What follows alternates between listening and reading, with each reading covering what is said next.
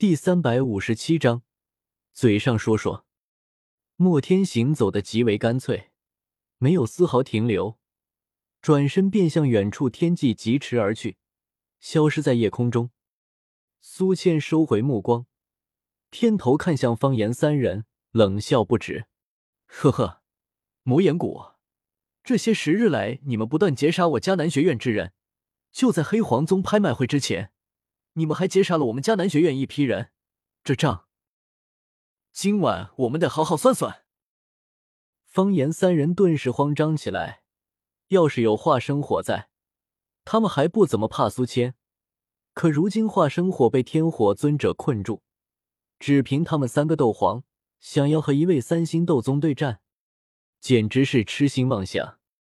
老大，怎么办？魔岩谷三长老有些害怕。他只是一位七星斗皇，看着远处逐渐逼近的苏谦，他眼神一阵闪烁，提议道：“要不我们分头跑吧？”放屁！方言两眼一瞪，直接劈头盖脸骂了回去。他是魔岩谷大长老，要是分头跑，用脚趾头想也能想到，苏谦肯定会最先追杀他。他面对一位斗宗的追杀，根本跑不掉。对面又不是只有苏谦一人，他们也有四人，你们以为分开跑就能跑掉吗？方言目露疯狂之色，咆哮道：“既然他们不给我们留活路，我们也只有拼了，杀出一条活路来！”他仰天嘶吼一声，宛如困兽般向苏谦发起临死反扑，而二长老、三长老相视一眼，却分头朝远处天际遁去。有方言在这里吸引注意力，他们两个小喽啰或许有机会逃走。老大放心，我一定会把这里的事情禀报给老祖，老祖一定会踏平迦南学院，为你报仇雪恨的。老大，你身为大长老，平日里在魔岩谷位高权重，备受尊荣，今日便是你报效宗门的时候，还请你为我们殿后。我们回去后定努力修炼，来日为你复仇。两道声音从远空传来，渐行渐远。方言回头看去，气得差点没喷出一口老血。可他知道自己没法和他们两个那样逃跑，因为他是魔岩谷大长老。方言苦涩一笑，他平日里常以这个身份为傲，却从未想到过有朝一日他会被这个身份拖累死。他看向苏谦，目光决然。大喝道：“来吧，就算是死，老夫也。”聒噪。结果方言话还未说完，苏谦已经赶来。他急着去追杀那两个长老，没空和方言说废话。也是魔岩谷和迦南学院的恩怨太深了，当头就是一掌拍下。我们要去追吗？半空中，云云望着那两个逃走的魔岩谷长老，轻声询问道。以他和我两人的速度和战力，应该足以拦下这两个人。我却摇了摇头，暗骂这两人无耻，连自家大长老都敢扔下，直接逃跑，真不愧是黑角域的宗门，个个薄情寡义。穷寇莫追，他们两人修为都是七星斗皇，如今又忙着逃命，是真的会和我们拼命的。反正我和云云又没暴露身份。他们两人即便逃走，之后要报复，也是去找迦南学院的麻烦，跟我有半个铜板的关系。逃了就逃了呗。四下望去，苏谦和方言的战斗很快就是一面倒，而天火尊者也正压着阴山老人打，看得我一阵心疼。天火前辈，轻着点打，别把他打坏了。我看着阴山老人干瘦的身子。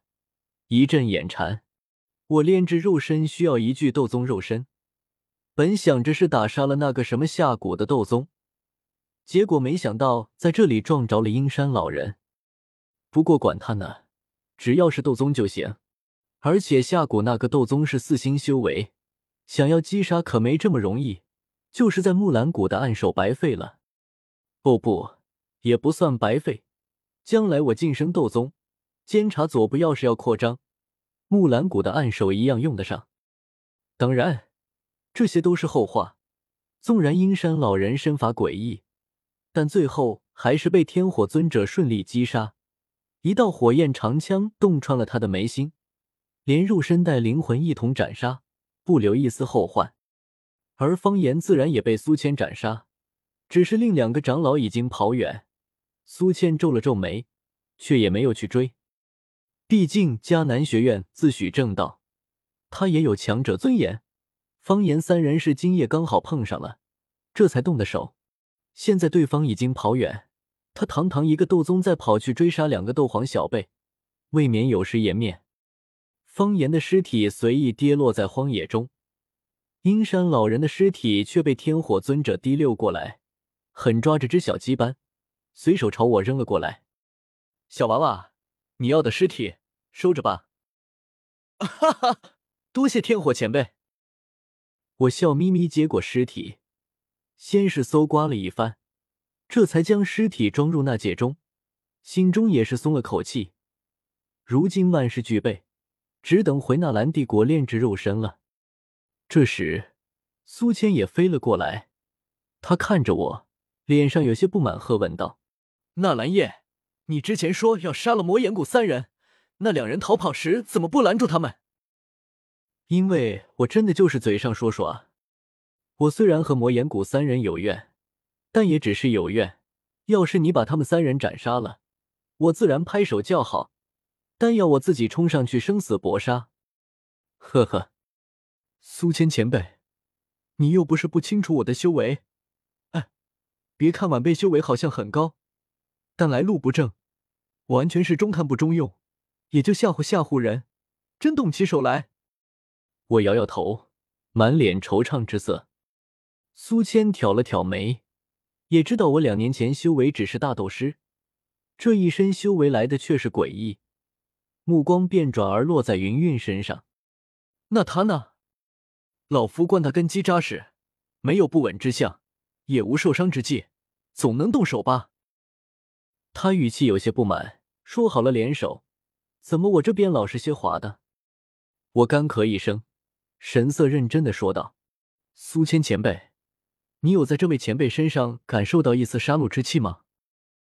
别看他修为高达斗皇，但其实他根本不懂怎么与人争斗，长这么大连只鸡都没杀过。”云云微微歪头，眨了眨眼睛，但没说什么。苏谦嘴角抽了抽：“这就是你们俩划水的理由吗？小子，将时空浮冰拿来吧。”这可是约定好的，你总不会再找理由推脱吧？哪有什么找理由，晚辈都是实话实说的。我轻轻一笑，倒是没敢耍赖。迦南学院可不是好惹的，犯不着因为点蝇头小利而得罪苏谦。将剩下的时空浮冰交给他后，我和苏谦不怎么认识，也怕他多问天坟炼气塔下的事情，与他匆匆告别后。我带着云韵、天火尊者往纳兰帝国急速飞去。哈哈哈，这趟出来收获也算是不小了。将苏千扔在身后，回归的夜空中飘荡着我的大笑声。这一趟下来，不仅凑齐了我和天火尊者所有炼制肉身的材料，而且还获得了晋升斗宗的大机缘，满载而归。我轻笑着看向云韵。倒是他一趟下来，什么好处都没捞到，只在黑黄宗的拍卖会上拍买了几件物品，像是个打酱油的。云前辈，这是我从阴山老人身上搜出来的东西，他是风属性斗宗，你是风属性斗皇，他留下的遗物或许对你有用，就给你了。想了想，我从那戒中取出了阴山老人的遗物，里面东西不多。毕竟阴山老人虽然是斗宗，但孤家寡人一个，又常年闭关。云云微微一愣，旋即摇头道：“一位斗宗的遗物太珍贵了，我不能收的，还是你自己留着吧。”他还真是，我苦笑了笑。云云这话还真不是客套，是真不想收，这性子未免有些太清静无为了。这可是一位同属性斗宗的遗物。得到了这份遗物，云云很有可能与那阴山老人一样晋升斗宗。云前辈就收着吧，我说过的，等我晋升斗宗了，也会拉你一把的。这就算是第一份提携了。我拿出了监察左使的架子来。今日的纳兰帝国不比昔日的加玛帝国，国力早已今非昔比。我和小医仙马上就要晋升斗宗，还有萧炎、药老、天火尊者这些人在，光是一个斗宗强者，早已无法左右帝国局势。所以云云即便晋升斗宗，对我来说也有利无害。毕竟他。真的不善与人争斗，即便晋升斗宗，他也只会老老实实守着云岚山那一亩三分地，而不会带领云岚宗弟子来和我拼命，不需要太过警惕。那就多谢你了，纳兰叶。云云沉吟片刻，伸手接过了这枚纳戒，还很少见的对我露出一个微笑。皎洁的月光下，他的笑容很好看。